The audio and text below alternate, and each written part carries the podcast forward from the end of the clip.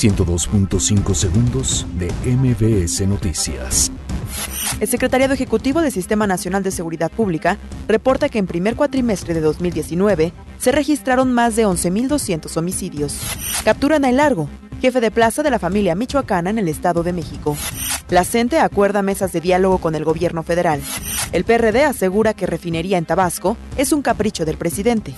La Suprema Corte de Justicia de la Nación invalida porciones normativas de la ley de remuneraciones.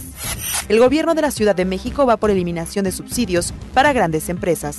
Nicolás Maduro propone adelantar elecciones de la Asamblea Nacional Venezolana. Nike y Adidas piden a Trump no imponer aranceles al calzado chino. Muere Niki Lauda, leyenda de la Fórmula 1. Rubén Zambuesa es suspendido para el juego de ida de la final del Clausura 2019. 102.5 segundos de MBS Noticias.